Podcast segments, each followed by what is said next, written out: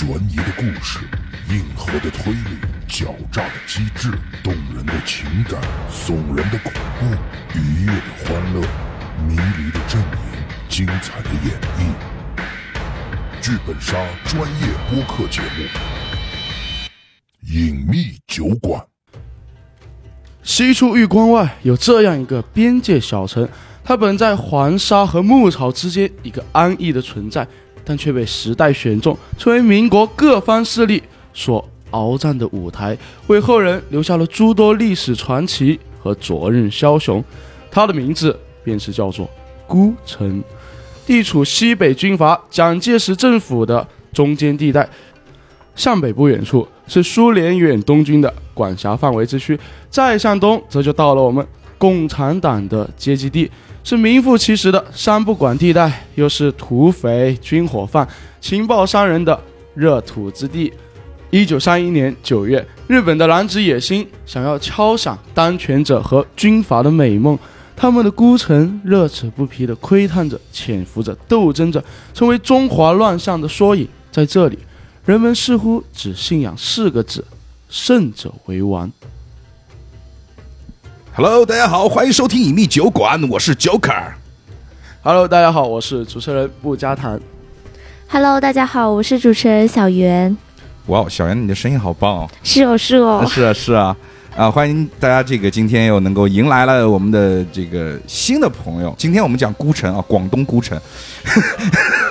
从那个介绍当中，我们介绍这个孤城肯定是在广东。这这再一回。对，因为这个，你你你你。你把你的名字再多念一遍，你方便吗？还是挺方便的，不加糖，因为不喜欢吃糖。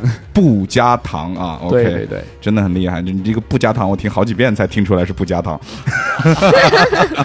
啊，这个重修一下普通话是。最近因为一直流窜在广东附近啊，所以说这个最近我们的嘉宾这个广东口音比较多一点。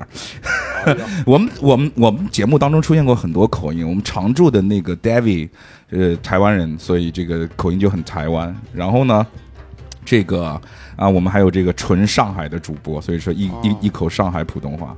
然后最近就是说这个广普在我们的节目呢当中成为高频出现的普通话，就对，就非常好。就是说属于这个我们五湖四海来的这个朋友们可以上我们的节目。今天其实为什么会来这儿？就前一期节目就是这个我们讲了坏蛋，坏蛋，对，这就是我在打坏蛋的那个剧本杀店。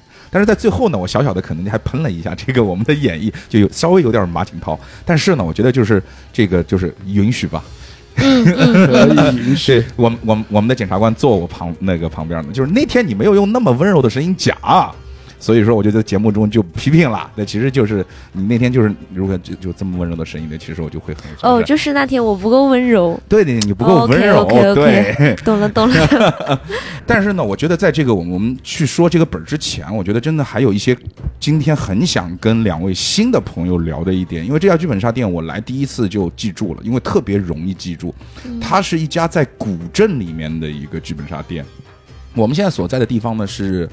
呃，深圳的龙华区，龙华区呢，在其实蛮偏的一个地方，就是龙华区的再偏的一个地方，观澜对，有一个叫观澜的一个，其实它以前是个村子吧，就一个叫观澜的村子。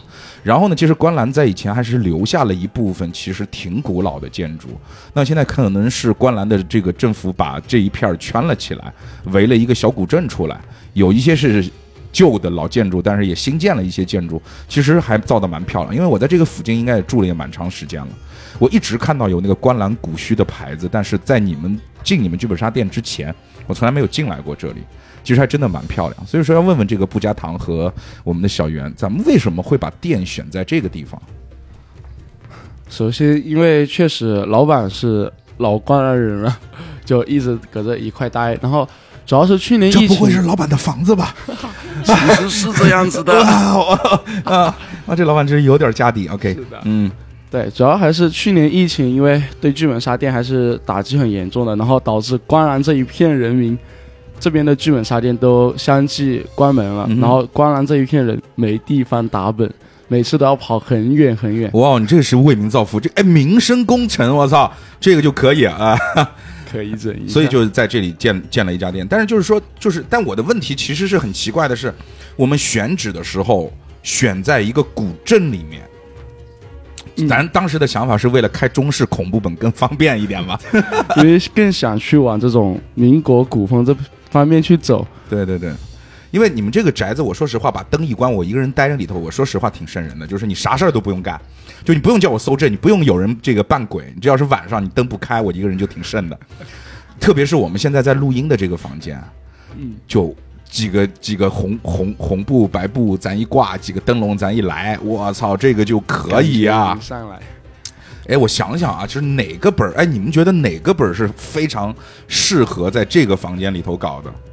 纸漆，哦纸，漆你跟我想的哦一，样。对，纸漆，对我没有打过，但那个封面就就对了，那个封面就对了。还有一个叫什么姻缘的，姻缘，对对，也很适合。对对对，那个封面就感觉是在你们这儿拍的，就是那种感觉。所以真的就是说，我觉得大家可以，如果是在龙华的这个听众朋友，如果你们听到了我们的节目，可以来试一下，来试一下，就是挺有意思的。这氛围感就是过来打打纸旗，打打这个姻姻姻缘。你们店里面有这个本儿吗？然后跟我说没有，有有有有 有，有是必然有的，只是我们平常太晚也不太敢开，对自己也不太敢那敢开，因为这个氛围太好。人。所以容易吓到自己，对吧？好，然后呢，而且就是说，我要聊的第二个话题跟我们顾城还没有关系。今天我们可能在顾城之前要聊很多其他的东西，就是你们店有一个，真的是你待会儿就是就我不开玩笑，咱就组一下，看今天晚上能不能组成《名侦探试炼》。我太想打了，就是他们店里头有一个呈现叫《名侦探试炼》。呃，我也是第一次，就是当时是宝爷在这儿打完本之后，强烈推荐给我说，你一定要去打一下这个本儿。我其实，因为你知道，我一我一开始咱不说抗拒吧，咱就一眼过了。后来他给我发了一些图片儿，我看到是金田一，哇哦，哇哦，三十年金田一老粉，我觉得就是说在这里我真的想提一下这个这个本，就是说我们想简单听一下，就是我自己想在这个节目当中我简单听一下你们对于《名侦探失恋》这个本的一个评价吧。它其实是呃，首先它的作者也是我们剧本圈非常老的一个作者，他回归了一个最纯粹的谋杀之谜。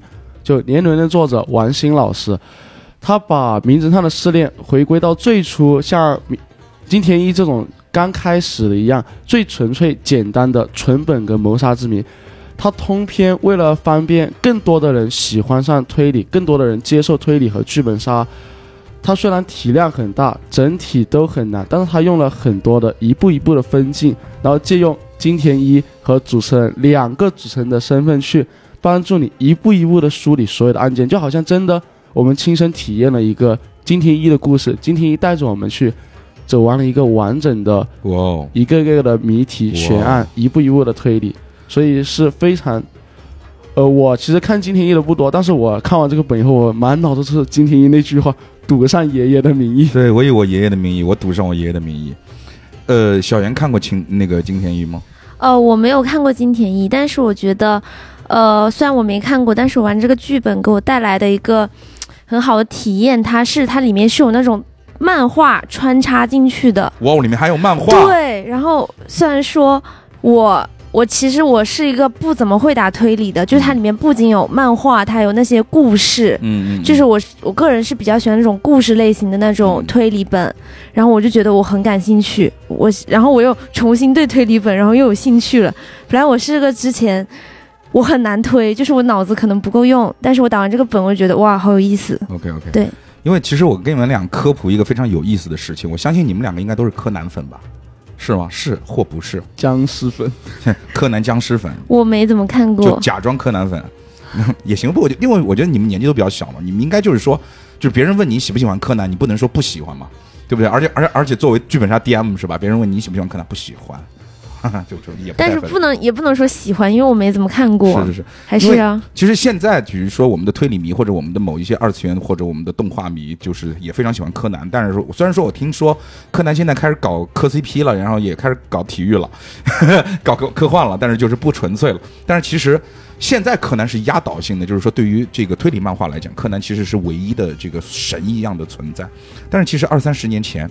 那个时候，金田一和柯南是分庭象征的。在我自己喜欢看漫画的，像你们那么大那个年纪，就是说显得我自己有多老一样。好，那个也不重要，就是说，像我在很年轻的时候，我我我真的是我是先看了金田一之后，我再去看柯南。为什么一直以来我都没有办法成为柯南粉，甚至我柯南没有完整的看过这个一部柯南的剧场版。然后我唯一好像完整看过的柯南的这个这个这个这个这个连连续剧的那个动画版，就是第一集，就是他变小的那集。因为我就感觉柯南偏幼稚了，因为金田一他在案卷里头所描述的一些东西，还是相对比较猎奇和血腥的。就是说，我们可以把它看作血腥版的柯南，而且就是说，柯南有点太小孩子气，因为他的他的他毕竟还是主角是小孩子，虽然说他是一个大人的灵魂，但是金田一。还蛮少年化的，就是它是一种少年漫画，很热血。因为它的这个主角今天一一是一个，呃，怎么样？就是说平时学习成绩很差，神兜兜，但是很很聪明的一个很中二的一个男孩子，而且他还有个青梅竹马，是不是？他的青梅竹马是正儿八经可以谈恋爱的，他不像柯南的青梅竹马不能谈恋爱，对不对？然后他那个七濑美雪，他他就是里面还会描写一些是去什么偷看美雪的内裤啊等等的，就这种很有意思，就是我们当时觉得还很有意思的这种剧情。而且包括，你知道金田一是开启了，因为我之前其实没有看过日本推理小说，在看金田一之前，金田一是我看的第一部意义上的所谓的跟推理这件事情有关系的艺术作品这本漫画。然后他看完他之后，我从金田一一就是金金田一少年的事件簿这本漫画当中，我知道了哦，原来这个世界上在日本呢有一个非常有名的作者写过一本书，叫叫叫叫就这个。主角是金田一根柱，就是金田一一所谓的爷爷。但其实这两部没有什么关系，他只是借用了金田一根柱这样的一个梗。那么我也知道了，日本有一个非常著名的本格推理的这个作者大神叫横沟正史，他写了这个金田一系列，所以慢慢慢慢的也打开了我一扇门。到后来开始看什么大山诚一郎啊，巴拉巴拉就等等的这些我们非常有名的这些作者啊，去写的这些日本推理小小说，相当于是金田一为我推开了一扇大门。所以说，为什么像这本？东西，我觉得我自己是会无脑入的，而且刚才我听了不加糖的介绍之后，我觉得哇，他那个介绍虽然说这个怎么讲呢，就是说，呃，很像一个 DM 在向向我卖卖剧本，但是但是他说的点戳我了，又戳我了，就是我想要的里面都有了，所以是欢迎大家到这个我们这一边来。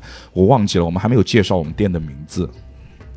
他叫七号公关，七号公这个名字就很阴森，这个名字就不太对劲。本来想着就是以恐怖为主题，结果发现我们店的人都不太敢带恐怖本。对，因为你们这边的这个硬件条件太好了。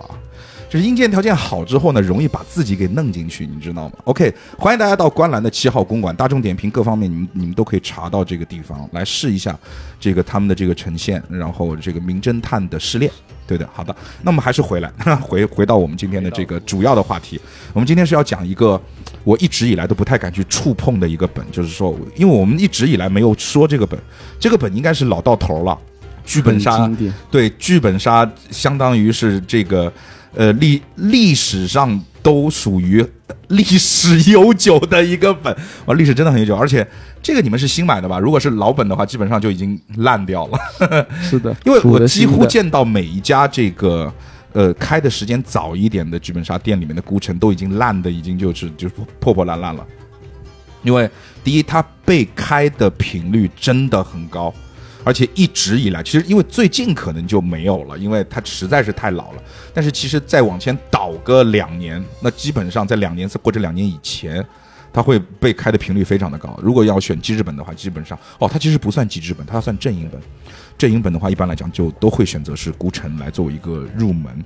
它也是我阵营本的入门，就是说我我第一次打的就是阵营本，就是孤城。何曾想，何曾想。第一个打的就是我人生打的最好的玩的阵营本，就再也没有打过比他更好玩的阵营本了。这个时候，小袁是不是想把花筒放下走人？没有，没有，我还没有打过，你们把我拖上来聊天，你们算是什么意思？为什么？就因为聊天一定要三个人吗？嗯，没有关系了，其实听听也可以，因为它有一些东西，它其实，在我们现在看来，似乎会是有点。呃，简单了，就是它不够复杂，它不够复杂。包括你看，这本就这么薄，你现现现在给你讲个故事，都恨不得给你给给给给你整整本书，你知道吗？就是那种感觉。其实它从故事上来讲，如果说你是冲着孤城的故事去的，我自己认为啊，就是说这故事可能二十分钟就讲完了。很短很短的一个故事，而且就是说相当于。呃，剧本杀一般来讲就是都是一群人凑在一个地方发生了一件什么事儿嘛。现在玩梗呢，他可能要跟你讲：第一，你为什么凑到这儿来，先盘一盘；第二呢，你凑到你凑到这儿来之前，你干过什么事儿，再盘一盘；第三一点，凑到这儿之后你要干嘛，再盘一盘；第四一点，好，你现在以后凑过来之后干了啥，再盘一盘；最后再给你整个两波到三波反转，它会有一个比较长的流程。孤城就是凑过来，凑过来之后，然后认谁是谁，然后结束，就是这样的感觉。基本开本四个小时，三个小时的私聊，对对对对对，就是说孤城它的时长主要靠 DM 今天想不想赚加班费，因为他聊不完，因为你知道，就阵营本这种东西，他聊不完。只要诶，当然也看场场上配置，就一群人都很老实，那就是十五分钟就聊就聊完了。哇，一群人都不老实，那完大蛋，我跟你讲，那完大蛋，你给他多少时间，他聊多少时间。因为上次我们在团建的时候，就是我们公司在团建的时候，我拿了一本孤城。然后去开了一次孤城，然后呢，那一车玩家就是我们公司的员工，都是全部都是人生第一次玩剧本杀，哇，好有意思！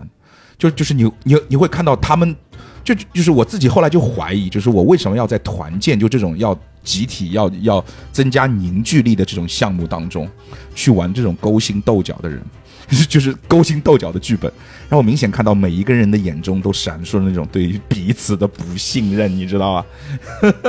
就特就特别的可怕，所以，呃，我觉得，呃，阵营本的话，呃，我的意见是，如果你阵营本到现在没有打过孤城，那算了，你就不要打了，听听我们节目吧，就像小袁一样，算了，不要打了，听听我们节目吧，因为的确是太老了，太老了。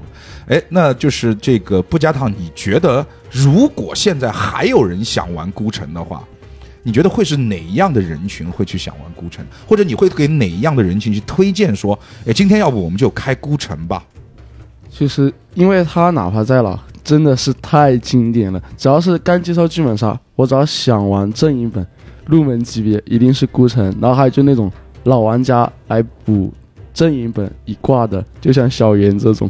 对，但是问题来了，如果因为我刚才的意见是给予老玩家嘛，就是新玩家真的就是你入门，你入坑。阵营本孤城绝对爽，每个机制每个环节都安排的非常的好。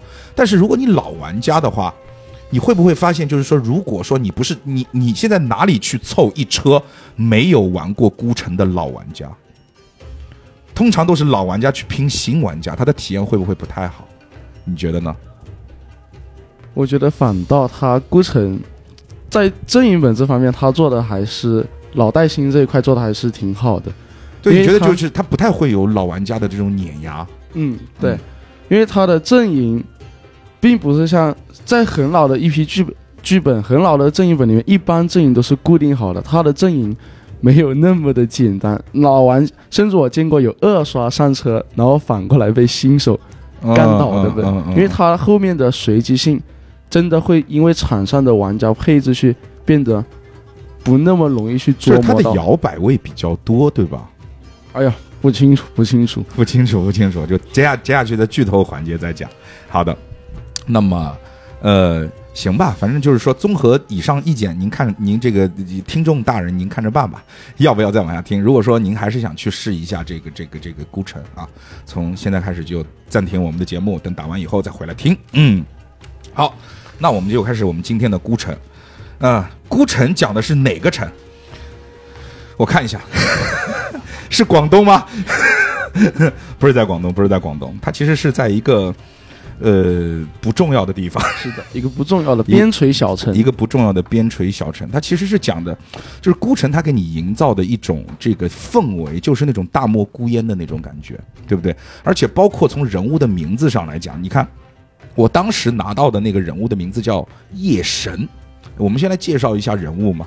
我当时拿到的人物叫夜神啊，他的这个描述呢是孤城外的土匪，性别男，年龄三十二岁。好，那第二位男生就是陈怀安，走马帮的商贩，性别男，年龄二十六岁。就陈怀安这个名字听上去就挺有文化的样子，你感觉没有？就是夜神这个名字，因为他这个名字起得很，咱们第一呢，就是说从某种方面上来讲就有点刻板印象，但是从第二点来讲的话，就是他很容易让你分清。就是你不用说这个人是什么性格是什么样子，就是你从他的名字，你大概就可以知道他大概是一个什么，样的大概是一个什么样的人？对对对对对，他不像比如说你这这个本儿，如果你放到今年去写，呃，写这个啊，写写孤城啊，一号玩家名字啊叫什么呃李子涵啊，二号名字叫呃孙呃孙子涵。都是子涵是吧？就没有个性是吧？嗯，你们不会有一位叫子涵吧？没有，还好还好，出生的早。对，还要出生的早，不然的话就很容易就撞上子涵了，是吧？好，OK，嗯，接下去，好，接下来第三位就是地主家的书生，性别男，二十六岁的蒋古城。二十六岁的地主家的儿子蒋古城，我操，这名字听上去太像共产党了，这个名字听上去太像共产党了。因为我忘记他们，他们就是是这样。我首先先说，先说明，我就我我我我我不太记得，就是每个人是什么样子了。我现在就是从我现在重新去认识这个剧本，去想，就这个人太他妈名字像共产党了，蒋古城。OK，哎呀，一上来就暴露了。好，接下来这位就更有意思了，保安大队长，男，二十八岁，他的名字叫做铁男。国民党，这很像，国民党。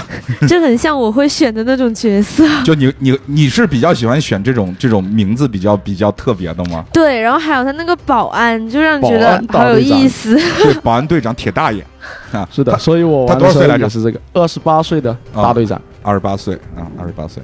剩下两位呢，则是女性角色，三位。第一位就是《大明日报》的记者，女，二十八岁，柳湘人。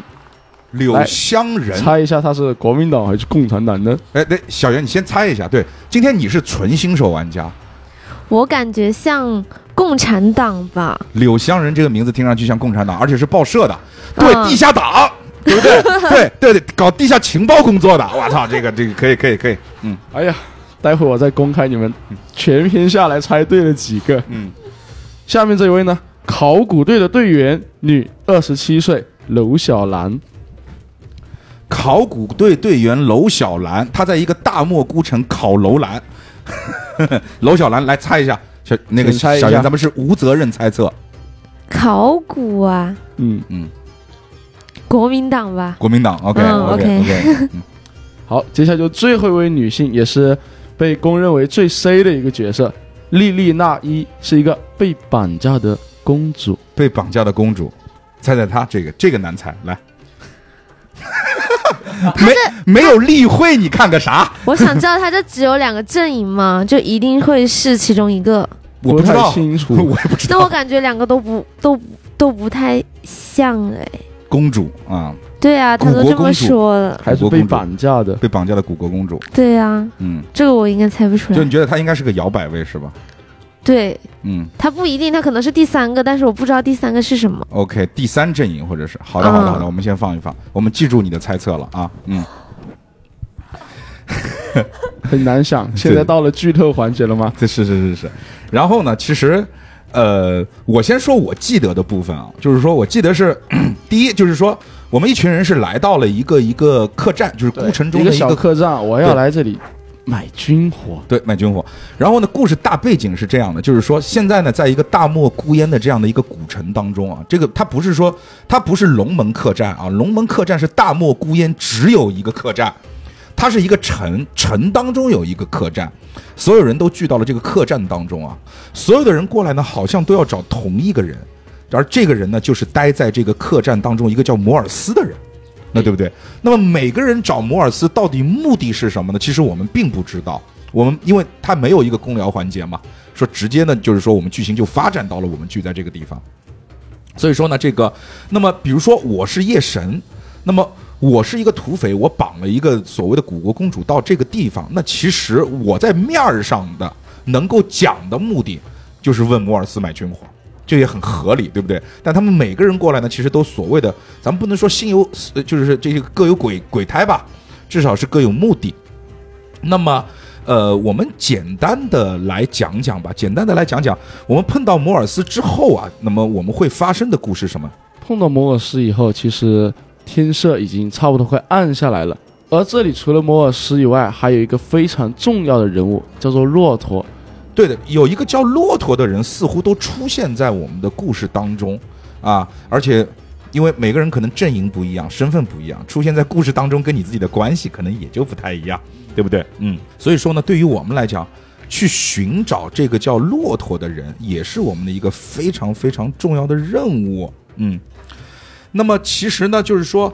呃，他不仅仅是要找到这个骆驼，而且呢，每个人的任务里头可能多多少少的都有一些自己关注的一些物品，这也是一个阵营本当中经常会用到的一个梗，就是每个人自己所在的那个阵营，他在这个故事情节当中所关注的一些关键道具。那么也会成为众人去抢夺，或者说众人去去寻找的一个东西。然后另外一个呢，就是说里面还有一个非常重要的一个环节，就是这个里头是有钱这样物品存在的，是的，对吧？我们每个人身上都带了一点钱嘛。那么每个人的钱数可能也不是特别的一样。那么根据你人人设的这个不同，那么我们也会根据自己的一些任务，在完成任务的过程当中去赚取，或者去换取，或者去坑蒙拐骗一些钱财过来。然后我记得非常有意思的一点是，就是哎，我们在发生凶案，这个私聊是在发生凶案之前还是在发生凶案之后呢？之前之后全都有，全都有私聊是吧？那么我来说一下我能够记得的一些非常有意思的点，就是对于夜神来讲，这个呃，我虽然说把莉莉娜伊给绑架过来了，但是我的目的不是要把莉莉娜伊怎么样，对吧？我的目的其实就是想挣点钱嘛。所以其实我是可以把莉莉娜伊给卖掉的，我是可以，是的，我是可以把它卖掉的。而且呢，当时啊，我在场上私聊的时候，我私聊了一圈儿我发现一个很有意思的话题：场上有两名男玩家都想要，都想要莉莉娜伊，是哪两名男玩家呢？你介绍一下。铁男，也就是之前说的保安大队长，以及陈怀安一个商贩。对他们两个为什么都想要他？是一是因为都喜欢他吗？确实，因为其实就按刚刚小袁讲的，莉莉娜伊确实是个摇摆位，他被抓过来就是想要去找人解救他。而铁男呢，就是他小时候订过娃娃亲的 OK 未婚夫。OK，然后陈怀安呢，则是他年少时期所喜欢的一个人。哦，对了，所以其实在这里我们现在可以就爆出来，莉莉娜伊有一个最终任务。就是选谁是吧？选谁？我操，这好爽啊！你想想，全程两条舔狗，就是为了你争分吃醋，然后最后你选择权在你，甚至你还可以把他们两个都抛下，对你还可以选择另外一个男人。哦，原来还有这条吗？对呀。哦，那我当我我当时我为什么不争取一下莉莉娜伊？因为当时我太坏了，你知道我我当时我干了一什么事儿？我一会儿再说。我现在我想把这个这个时间交给小袁。你代入一下莉莉娜伊，主要是如果从莉莉娜伊的回忆里来看的话，嗯，当时救她那个人是叶师长。他化名为的夜神，在他的视角里，他不是土匪，所以他一共有三个男人可以选择。是的，但如果我是他的话，我会选择救我救我命的那个。就是你会选夜神？对，我会选择救我命，毕竟是救我命嘛。那当时我的那个莉莉娜伊怎么从头到尾没有跟我讲过这个事儿？我我我我我今天我就是时隔。时隔多年，这这个本是我他妈多年前打的，我时隔多年我才知道有这样的一个故事。对，没错。好好的一个情感本放在我面前，我打成了机制本。哎，所以说，如果你当时如果你在，就如如如果你有机会去玩这个本，你拿到莉莉娜伊的话，其实最终你会选择这个夜神。对，就是如果按刚开始的来看的话，我会选择夜神，毕竟在我的视角里，他是。来救我的人，他不是土匪。OK，但如果后面我知道他是土匪，我可能会被气死。哦，没有没有，我我我我真不是。我为什么 我不是？我一会儿我跟你讲。好，这个就很有意思了。我我我我跟你讲一下我当时的操作，就是我当时在私聊的过程当中，我得知了那两个人，咱再报一遍名字，我忘了，一个是铁男，一个是谁来着？陈怀安。陈怀安，陈怀安是他年少时喜欢的人，然后是一个商贩。呃，就陈怀安是一个商贩，对的。然后蒋古城是地主家儿子啊，对，那 OK，就是说这两个人都想要莉莉拿一，然后我就那个了。我当时我忘了，反正我是跟其中一个男性玩家我开了个价，那个男性玩家就肯定跟我划价啊。就比如说我我因为我忘记里面的货币计量是什么样子了，我就比如说我开了五百块，那个人说五百块太多了，我真真真要不了，我要不起，我身上就那么多钱，我要不起。然后我就说要不起那就别要，我也不不不不，我也不乐得卖，就那么简单。然后我又去问了另外一个男男玩家，然后呢，这个我也是开了一个一个价，说开五百，他说这五百高了或者怎么怎么样，我就说哦，五百可能真高了，五百可能真高了。然后呢，我又回头找到第一个男玩家，然后我就跟跟他讲说，那你说多少钱吧？那个男玩家非常实在，把身上就是所有的钱掏出来，所有的钱掏出来给我看，说你自己看，我就这么多钱，就好比啊，比如说他给我看了三百块钱，我说这样吧，这样吧，我也我也不坑你，我明跟你讲，我有两个选择，我可以把莉莉娜伊卖给你，我也可以把莉莉娜伊卖给另外一个人，但是其实他们两个之间并不知道他们有那个竞争关系，他们不知道莉莉娜伊就是他可以他选择这么多。对对对对对对对对对，他们都以为自己是 莉莉娜伊的真命天子，他们都以为就是在他们的本儿当中，其实都写了，那就是说莉莉娜伊会跟他厮守一生，他就要把莉莉娜伊给救出来。然后呢，我就跟他讲说，这样你不是只有三百吗？这样，我也我也不坑你，我不要你三百，我只要你两百五。但是是这样，你先把两百五给我，我莉莉娜伊呢，我先不给你，但是你相信我，我莉莉娜伊肯定到最后我会给你。但是呢，现在我需要用莉莉娜伊跟着我再去骗另外一个 去骗另外一个，人。后来我就一人骗了两百五，一人骗了两百五。如果这个时候莉莉娜伊在选择你，鸡我当时就是说，我跟另外一个人说了同样的话，我 跟另外一个人说的话，这样，哥们儿，我不跟你，哥们儿，我不能，我不跟你。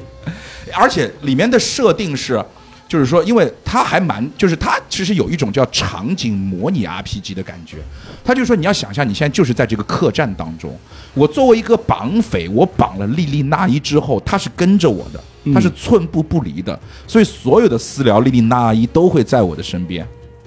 是这样的一种情况。然后呢，我当时那个莉莉娜伊呢也有点傻白甜，就是她就永远就看着我骗别人，她自己还觉得很开心，说哇哦，你骗的好厉害哦。对，然后然后回头后来我把莉莉娜伊给了谁我忘了，还是我让莉莉娜伊自个儿选，我真的是一点都记不得了。但是反正是两头的钱我都拿了。我当时是这样的一个操作，那其他人员他们除了那两个是要是要是要买到莉莉娜伊之外，还有哪一些人在公聊的时候，呃，在私聊的时候有一些其他的任务呢？我们简单的讲讲。他的故事主线就莉莉娜伊一部分，剩下的几位就更多的是国共两党的争斗了。对啊，那你就说说吧，就我觉得就是把人物的现在的这个属性和阵营说出来也没有关系，因为他故事就这么点儿，故事就这么点儿。对，好，那其实除了莉莉娜伊这一部分故事，接下来就是国共两党的事情。最开始，你猜蒋古城一听就是共产党，实际上他是另一片阵营的摇摆位，他才是真正的土匪。哦，他是土匪，是的，哦，他是土匪，他甚至连国民党都不是。嗯。OK OK，夜神是一个假的土匪，他的真实身份是西北军阀，而蒋古城嗯。把夜神袭击了，把自己伪装成了西北军阀，他实际上才是个真正的土匪。然后他来到这里，就是要去用西北军阀的军火图去换到一个共产党或者国民党的招安，但是他一般都会去找自己的远房亲戚刘小兰，也就我我们捋一捋啊，我们捋一捋，西北军阀就是不是他是土匪，土匪呢穿了西北军阀的衣服，西北军阀属于哪边儿？西北军阀就是中立的，西北军阀它不是国民党，也不是共产党，它属于一个中立的一个对，他可以军盟。选择加入一方阵营，但是也可以选择自己单独为一方阵对营，。所以我们的蒋古城呢是穿了西北军阀的衣服，然后他其实他最终的目的是想投靠，就是我现在我已经不是土匪了，我现在相当于是西北军阀，我正规军，我想选一边去站。说你要不就共产党你收了我吧，要不就你就国国民党你收了，基本上是这样的一一一一个思路吧。没有，是夜神他可以选择加入。夜神是真正的西北军阀，他可以自己单独独立，哦也可以选择一方阵营招安。OK，但是蒋古城他就是彻头彻尾是一个纯土匪，他只是拿到了西北军阀的重要情报。他一个土匪单独一生在这里是肯定活不下去的，并且他击杀的西北军阀还活着，也就夜神全程任务就是要击击杀蒋古城。对，我的我的任务是击杀土匪，不是击杀，就我不知道谁是土匪。对，需要自己去盘。对对对，所以说，那么就是说，我们蒋古城他的他作为土匪穿了西北军阀的衣服之后，他会站哪边呢？他需要去站哪边呢？对他就是看场面上的情况，去往共产党走还是往国民党走，只有这两条道路。嗯然后他一般大部分都会选择自己的远房亲戚娄小兰，哦，他就是说，他跟娄小兰之间是有亲戚关系的。是的一个亲属关系。嗯，嗯，但是娄小兰呢，就是开始我们小袁讲的呀，一听就像是一个国民党。对娄娄小兰是国民党吗？我好像全猜对了。是吧？是吧？确实，他前面全猜对了。你娄小兰是国民党，那么他就是说，相当于是国民党特务，然后呃，穿着这个这个所谓的考古学家的这样的一个衣服。嗯，是的，他是要下来跟自己的手下接头的，啊因为他手下一直在共产党卧底，拿到了共产党的人员名单，要去上交，所以这里就会发生一些非常有意思的事情。OK OK，我我们先停一停。我知道，我已我已经感开始感觉有点有意思了啊。我们一个个人物线往这儿捋啊。我们从蒋古城捋出了这个这个娄小兰，因为蒋古城跟娄小兰是有亲戚关系的。他其实对于他来讲，他是更加倾向于去投奔他的亲戚，因为这样的话，于情于理来讲，他更安全一点。但是他其实也不太知道他亲戚到底是站哪边儿，是的，他只知道他亲戚应该是当兵了啊。嗯他在共产党这边当兵，还是在这个国民党这边当兵？其实他完全不清楚他。不清楚。那么娄小兰呢？啊，但哦，那么但是蒋古城手里呢，还有一份之前袭击西北军阀时候拿到的一个情报情报，呃是一个什么情报？我看一眼，军械库的地图是吧？是的，就是军械库的地图是在蒋古城手里。那么，军械库的地图我就很在意了，因为你也刚才也说了，夜神其实才是真正的西北军阀。那么他被他被土匪袭击之后，他其实就穿上了土匪的衣服。这个时候，土匪和西北军阀就互换了。那么他穿上了土匪的衣服之后呢，他其实他的目的是要找到真正的土匪，把土匪给干掉。这这是第一个目的。第二个目的呢，是他自己也觉得我不能老当西北军阀，对吧？现在战乱年间，我得找一个大树靠一靠。所以蒋古城才是真正那个想要去投靠某一边的一个将军。嗯，那么，而且呢，在这里头呢，我还可以说一点，是我想到的是，莉莉娜伊，你们家不是被被被被全干掉了吗？然后你才会被我救嘛，对不对？嗯，干掉你的人好像就是蒋古城吧？啊，干掉你父母的人好像就是蒋古城吧？实际上是骆驼。是骆驼，好吧，厉因为害。骆驼这里还有一盘大棋，是，那么我们先把这个故事先放一放，哎，先放一放，很有意思啊。先放一放捋。到这儿就很有意思了。我们现在再把线捋回那个娄小兰。嗯，娄小兰呢，她现在到了这个孤城当中，到了这个客栈当中呢，她是要找一个跟她同边儿的人，嗯，就是也是国民党方的人，她是要交一个什么玩意儿给他来着？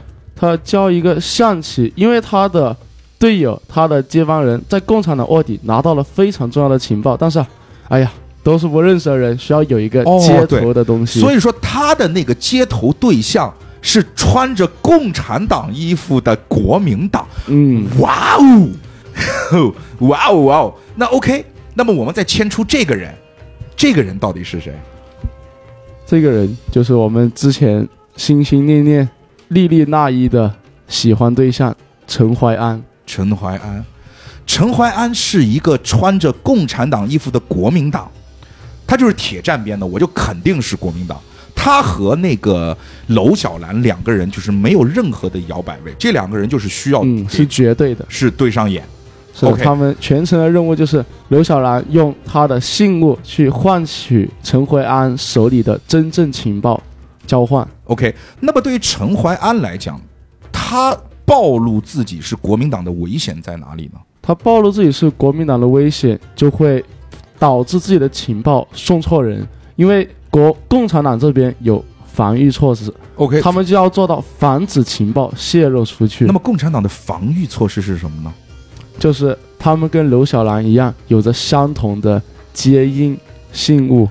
哦，所以场上还有一个同样拿着一枚象棋棋子的共产党人，是的，对，他就知道我们今天肯定会有一个人，他是他是国民党，他手上会拿着一一颗嗯。跟我一模一样的棋子，嗯。找一个人去接头，我要比他更早的是的，去找到这个人。哇哦！也就是共产党这边拿着象棋的这个人，我要更早的找到这名卧底，我要把他的情报换给我自己，把哦自己伪造成国民党。OK，那么那么就是说，共产对于共产党那个人来讲的话，他是已经知道我们在共党内部是有一个卧底的，嗯他就是要装成这个卧底，对吗？不，他是要装成国民党去与这个卧底接头。哦、对他装成，那就可以把他揪出来了。是的，对的，对的。那那个人是谁呢？铁男这个人同样还是被我们的莉莉娜一猜对了，哦，被我们的小袁猜对了。OK 就是柳湘人，哦，是记者，是柳湘人。我还以为是铁大明日报。的记者。我如哎，如果他设置是铁男，这就刺激了，没事，铁男有更重要的任务。就更刺激，因为他就因为因为因为因为因为你要这么想啊，就陈怀安是接头人，嗯，而是被接头人，而且如果是他的这个情敌铁男要伪装成接头人去跟陈怀安接头，你看这这刺不刺激？这刺不刺激？这刺不刺激？但是他没有这么写。那 OK，那么我们刚刚说的这个柳湘人，柳湘人刚刚我忘了他的身份是什么呀？就是面儿上的那个身份。他明面上是一个记者，《大明日报》的记者，哦，他是一个记者，然后呢，他是铁共产党。铁共产党，他的最大的目的就是刚刚我们讲的呀，自己伪造成国民党去找到那个国民党对，他是一个铁共产党，但是我拼命的现在现在还没还没穿上，但是我的目的就是要穿上那个那个那个谁的国民衣服，党的衣服。国民党的衣服。OK 啊，那么我们还有铁男，铁男干嘛了？铁男就更加重要了。嗯，谁说情报只能有一个？铁男知道任务以后，伪造了一个假的情报，他同样要去用假的情报找到真正的国民党，把国民党把假的情报交给国民党。好，铁男是共产党。嗯，铁男是共产党，就是铁男手的铁男，就是他是这样的，就是我们现在场上有两个共产党，一个共产党呢是想假装成接头人去套真情报，嗯同时要把这个卧底给找出来。嗯，而铁男呢也是真共产党，他是想伪装成假接头人，假的假的被接头人，他想穿陈怀安的衣服，是的，对，他想穿陈怀安的衣服，就是假装成这个自己是卧底。自己是卧底，然后去揪出谁他妈想跟卧底接头。是的，我操，然后揪出来以后，把假的情报交给他。刺激！这真他妈刺激！哎，怎么这么刺激？我当时怎么感觉就没有那么刺激？因为当时太乱了，哇，那是真的有点刺激。所以基本上大家的大众任务，其实就是这一圈下来，还还有人没讲吗？都就都讲完了对对，这一圈下来，那也够了，也够乱了，也够乱了。贵圈真乱。对对，贵圈真乱。然后呢，这个当中呢，其实还会穿插一些，就是比如说陈华安和铁男，还有去救那个自己女友的这样的一个一个，就都认为是自己的女友啊。哎，这种感觉是不是会很幸福？莉莉娜伊，其实不会，因为在丽娜伊的那个视角里，是当时那个铁男是答应跟他有婚约，婚然后他自己消失了，然后突然出现了。臭渣男！对啊，就是感觉，我给了你机会的时候，你不在我身边。对啊就是感觉你什么消息都没给我，然后你就消失了。对，然后我现在去喜欢了一个新的人，你回来了，你跟我说我们还有婚约，开玩笑，你真是。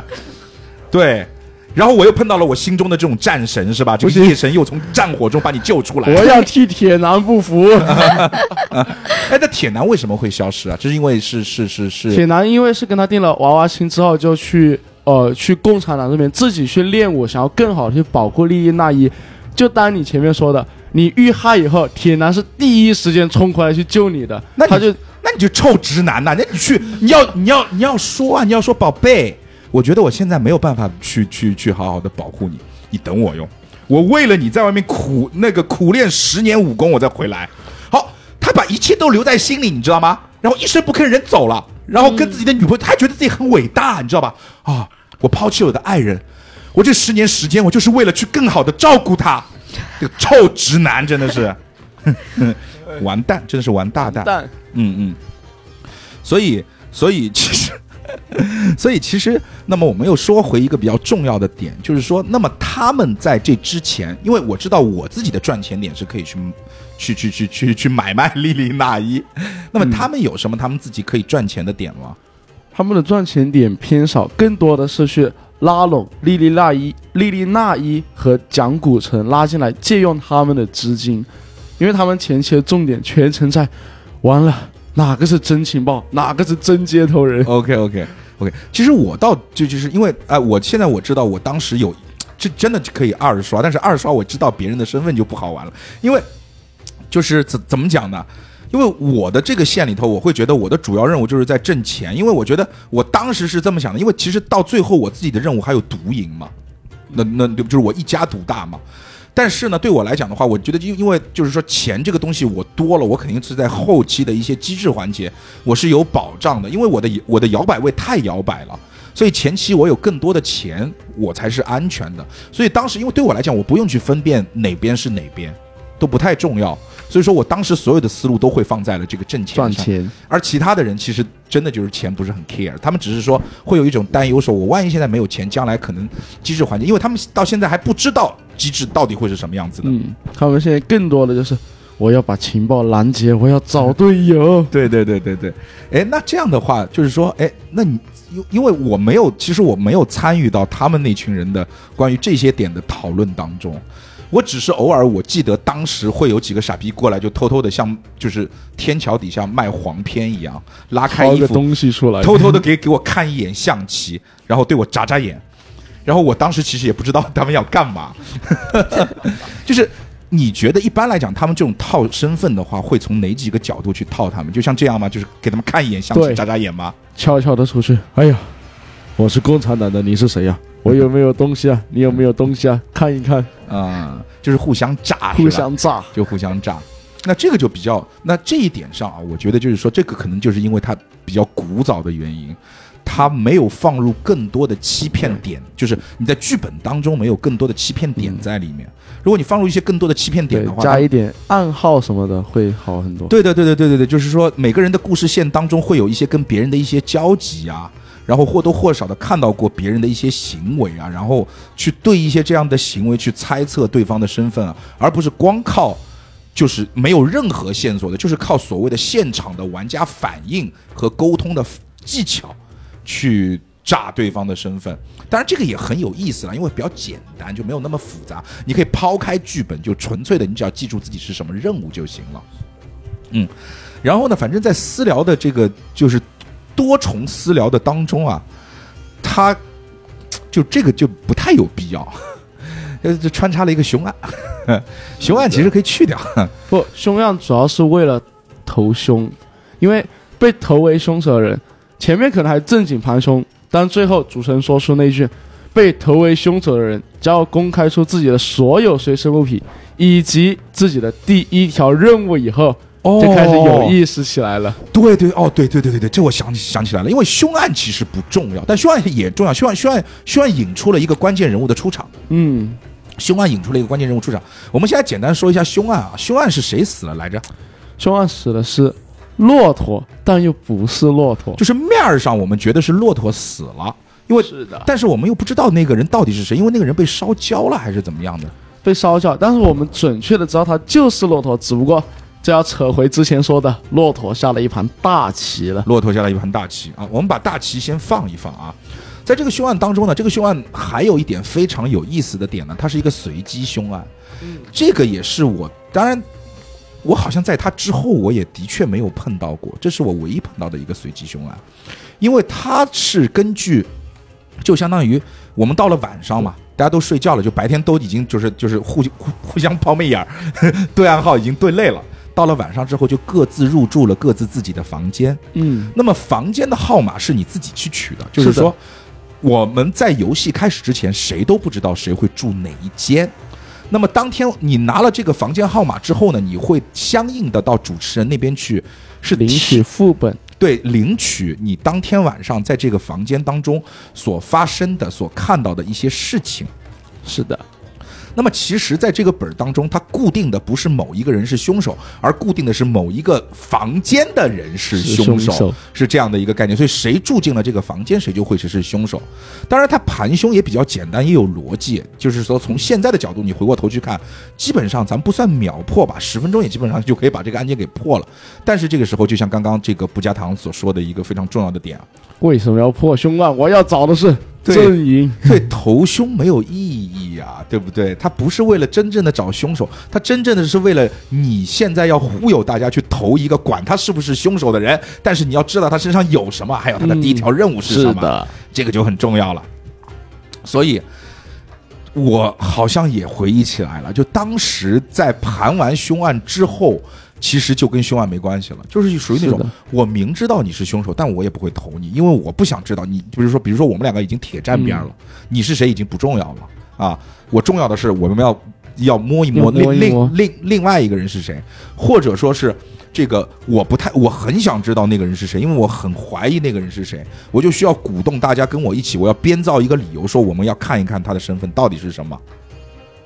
好的，那么在这个投凶之后呢，就是说我们其实在进行了再再一次的几次私聊之之后啊，其实就会有一个比较重要的事情，就是说我们要慢慢揭开骆驼到底怎么了，嗯，死掉的那个人到底是不是骆驼，骆驼到底在下一盘什么样的什么样的棋？棋？对对对对对，那我们的不加糖来说说我们的骆驼到底是怎么样的一个情况呢？对骆驼呢，其实最开始就说了，洗劫莉莉娜伊家乡的人就是骆驼，因为莉莉娜伊她家乡有一个特产叫做乌兰草胶，那个东西的作用就是可以制造人皮面具。OK，牛逼啊！所以说，骆驼换人了，是换人，了。那么现在真正的骆驼到底是谁呢？也就是主持人也就是摩尔斯最开始说的，因为我们大家刚进到孤城客栈的时候见到的人就是摩尔斯，对的，所以说在这里呢，再跟大家提醒一点，它很有意思的点是什么？孤城的 DM 是有身份的。孤城 DM 从刚开始出现的时候，他就不是这个游游戏或者这个剧本杀的 DM，他就是这个客栈里面你们遇到的摩尔摩尔斯。对的，哎，是跑堂。对，然后接下接下去才是摩尔斯。哦，没那么摩尔斯就是跑堂，他一上来就会介绍哦，我是摩尔斯，然后是这里的跑堂。，哦，摩尔斯就是跑堂啊，他这个也是，其实这个也蛮好猜的，因为他摩尔斯密码嘛。然后，然后，但是呢，你那就是我当时其实是有一个什么想法，我当时说到人皮面具的时候，我以为作我以为啊，作者会玩个大的，玩个大的是什么呢？我们当中，我们当中有他，你知道？当然他没有玩的那么大，因为这个就可能就太复杂了。就是，但是如果说我觉得这个本如果作者是在晚两年写，就是说包括去年、今今年去写这种本的话，我估计可能就会往这个方向去偏，因为现在本都需要你有反转，有有，因为你说摩尔斯是骆驼，其实不算太大的反转啦。是的，其实这个就是就就就我们会觉得哦，也，就对，也就。早就猜到。放在早期就可能很狰狞，但放在现在，对对对对对，那其实我们的骆驼的的它的这盘棋，它戴上人皮面具扮成了摩尔斯，它到底是为的是什么呢？就是为了让骆驼假死。因为其实我们各方势力到这里来，不管你们要找什么阵营，但大家除了买军火、找阵营以外，都有一个共同的目的，就是杀死汉奸。是的，嗯，所以我们的骆驼是真正的汉奸，他是一个理呃理通了日本人的一个汉汉汉奸，是的，而且在骆驼最终告诉我们他就是骆驼的时候，然后日本人打上门来了。好，那么在那个之前，哦，不对，在其实，在那个之前是在他在我们知道他是骆驼之前，我们买的军火，还是之后买的军火？在我们买了军火之后才知道，但是如果投凶的时候投了摩尔斯，就会提前知道。哦，投凶还可以投摩尔斯，是的，如果投了，就会提前知道他的第一条任务就是要伪装成骆驼，让大家以为骆驼真的死亡了。我靠，那牛逼！我操，那太牛逼了！原来还能这么玩，我是真不知道，这个是真不知道，原来还可以那么玩啊！所以，其实就是说，在骆驼撕下他的这个面具，告诉大家自己是骆驼之前呢，我们有一个非常重要的这个里面的一个，也是唯一的一个机制环节。它这个机制在现在看来就不算机制了，它只是一个小游戏，但这个小游戏很有意思，就是说我们需要去购买军火，购买军火对于最终的这个战争其实是有有有有很大的帮助。有很大的帮助的。那么，呃，他购买军火的方法呢是拍卖，是拍卖，就相当于他一次性会有十四个物品出现在这个你的面前。它一共分两轮，两轮一共是二十八样物品，如果我没记错二十，四，啊，二二十一轮十四个，一轮十二个哦，，一轮十十二个，总共是二十四个物品。然后这个物品里面，其实总体来讲的话，它分为两大类，一种是军火，一种是防防具。具，防具的话，那就是说像防弹衣之类的这种东西。军火呢也分两大类，一类是手枪，一类是步枪，就相当于是这个样子。如果我没记错的话，对，一类是博朗博广东人的嘴来，广挨打嗯，博朗宁手枪和九八 K，哎，勃朗宁手枪和九八 K，然后不同的手枪呢也要配不同的子弹。那么大家可以把它想象成九八 K 是重型武器，然后勃朗宁手枪是轻型武器。然后呢，护甲呢也分两种，有一种呢是可以挡重型武器的，当然它可以挡重型武器，自然也可以挡轻型武器。还有一种呢是只能挡轻型武器，但不能挡挡重重型武型武器的。然后呢，这就是说。我们来看，就是说到最终谁能够去拿到这一些武器来分配，或者说，在这个时候其实东西是可以自由交换的，是的，然后金钱等等的都是可以自由交换的。然后呢，我们通过拍卖，拍卖是怎么样的性质呢？每个人现在场上有十二样道具嘛，每个人根据自己手上的钱，根据一号到十二号这样的编号，自己在一张纸上写下，在这一轮你一号投多少钱，二号投多少钱，三号投多少钱，价高者得，价高者得。那么在这种情况下面，那么就是说，呃，如果说同样的东西是平价的话，是怎么办？平价的话就改成明面上的明拍，因为啊之前全程都是暗拍。对的啊，如果这样东西是是明价，那就摊开，大家就开始就所谓的叫叫竞标，叫竞标。那如果是没有人投呢？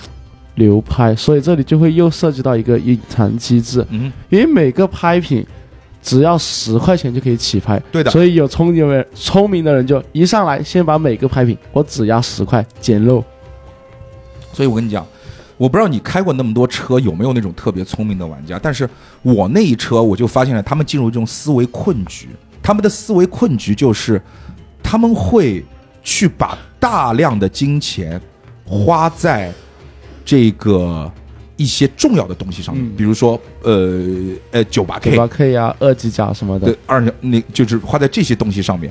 所以说呢，他们会不去 care 那些些小物品，小物品。所以当时因为我比较鸡贼，我在机制环节一一向是比较鸡贼的。我当时就是属于那种玩家，就是我我会去猜你会怎么投，我会去放弃一些重要我我认为重要的，我选一个偏中的，对的，而且非常重要的一点是我自己身上应该是有有一个有一个枪的还是什么东西？有一个九八 K 的子弹，这是夜神的专属道具。对对，我就天生是有一颗子弹。然后我当时我记得我干了一件什么事情，我用重金拍下了一把九八 K，然后我买下了场上所有的子弹，就是我买下了场上所有的九八 K 和这个这个 博朗宁的博子弹朗宁的子弹，但是我只有一把九八 K，我没有博朗宁。真畜生啊！对的，所以到最后，我当时选择的是一家独赢嘛，因为所有的东西全在我这里，我不需要。然后我还有几件，我还反正还拍到了几几件甲，我忘记了，就是相当于也是捡漏捡来的几那几件甲。但是当时我是确实把所有的子弹全部拍来了。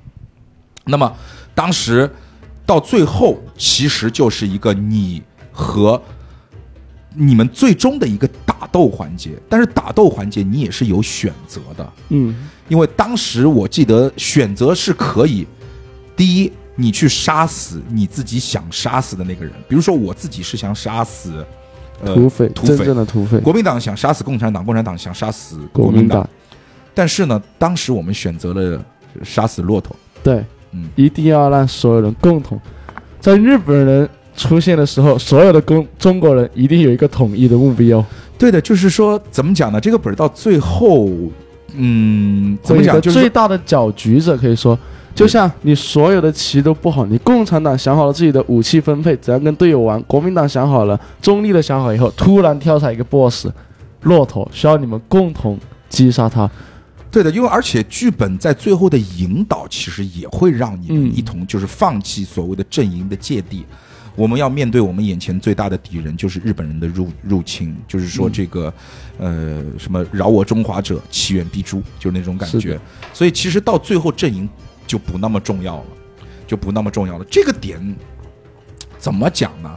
就是说我个人觉得没有问题。我个人觉得从利益上来讲的话，从呃我们的政治正确上来讲的话，到最后这一翻去翻出来是对的，是对的。但是当时我打完之后，其实我包括我后来我听到一些这个这个我们的一些周围的朋友对于孤城这个本的评价来讲的话，他们说如果这个本抛开一些我最终想拉一波这样的意的这样的一个角度来想的话，他说如果就是把击杀骆驼的这个主线剧情去掉的话，可以更有意思，会更有意思一点，就是从有意思这件事情上来讲。玩家的博弈会更多一点。对玩家之间的博弈，因为它会有一种让人产生一种，就是因为如果是那种，因为你知道机制本里面会有那种，你碰到过那那暗种，头利益，对，就机制本里面会有那种特别想赢的这个玩家，你不知道你碰到没有？其实我挺怕，我特别怕玩剧本杀的机制本，就是有一点，就是我特别怕那种。我拼车拼到，因为我基本上我一向是那种叫独狼拼野车，我特别怕拼到那种特别想赢的玩家，气势汹汹，特别想赢，他就会毁坏 我去毁玩坏所有的体验，对，毁坏所有的体验，因为你就感觉你要让着他，不然的话他会对你发脾气。对对对对对对，所以就是说有一些，如果这种玩家到到到那个环节，他可能也会生气，就是说老子在前面辛辛苦苦他妈的玩了四个小时，你到最后你给我来个这个，就是前面全部白玩，其实没有意义。对，所以其实他这里稍微还好一点，就是说你们也可以选择不击杀骆驼，因为这其实就像是对，你可以选择不击杀骆驼，但是我问了我周周围所有的朋友，他没有一个是不击杀，因为气氛都烘托到那个份儿上，主持人在跟你讲，对不起对，主持人跟你跟你讲，日本人已经打进来了，同志们。是的，日本人的炮火就在城外面，现在在在轰城呢。你现在骆驼这大汉奸，你是杀还是不杀？怎么会有人跳出来说我不杀，我他妈就是要把对方给干掉，是吧？这个国仇家恨在眼前，私人利益就变得很渺小嘛。他就这个对，就是他就有有有就就就有点把你扶到那个份儿上，你你你下不来你。再不杀就不礼貌了。对对对，就不礼貌了。对对对对对对，所以说呢，这个也是孤城这个本，我觉得，呃，当然对啊，对我还是那句话，我觉得是对的。当然呢，就是说从精彩上来讲，最后一个环节，嗯呃，它反而导致了这个本的收尾就没有让某一部分冲着真正的阵营机制本去的人爽到，就是这样的一个感觉。因为我之前打过，比如说像刀鞘啊这些，也是其实其实我觉得孤城，我不知道孤城之前，因为比孤城更老的去讲这种家国情怀的，或者说因为家国情怀，或者说这种所谓的抗战本里面，都会牵涉到一些所谓的这个。呃，共产党方面呐、国民党方方方面、日本人方面这一些阵营，然后呃，到最后其实不会有，我没有打过说我现在代表的就是日本人阵营，然后我要日本人赢的，从来没有打过这样的本。但是国民党和共产党之间的这一些所谓的阵营的一些胜胜利的偏向，还是在很多本当中都会体现到的。但是孤城它开启了一个这样的一个类型的宇宙，我个人感觉啊，我没有听说过，也没有打过比孤城更老的牵涉到这种题材的本。当然，好或者不好，经典或者不经典，这个留给玩家们自己去评判。但是我觉得之后的那些本都是在套用孤城的这种多方。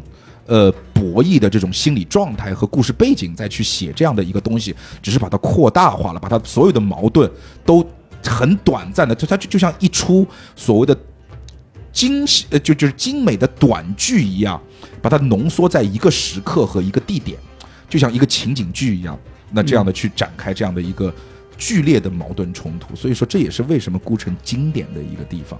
嗯。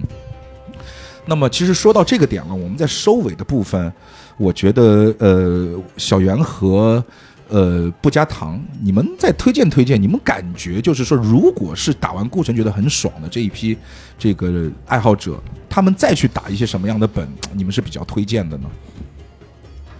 末班车，末班车，OK 啊、我的话，我会觉得是那个谍影吧。我上次玩的应该是重庆重庆迷雾，重庆迷雾，对我当时觉得得还挺好玩的。OK OK OK，对，记住《重庆迷雾》《谍影》，然后《末班车末班》车。这两个本啊，是类类类孤成本，类孤成本，还有一个叫间谍，间谍。嗯，哇，这个名字这么直接的吗？别这样，间间谍不不好吗？不是不好，就它其实也是一个非常早期的，他跟呃孤城也是孤城那一个时代的，他跟孤城风格挺像，但是它更多的是纯粹的博弈。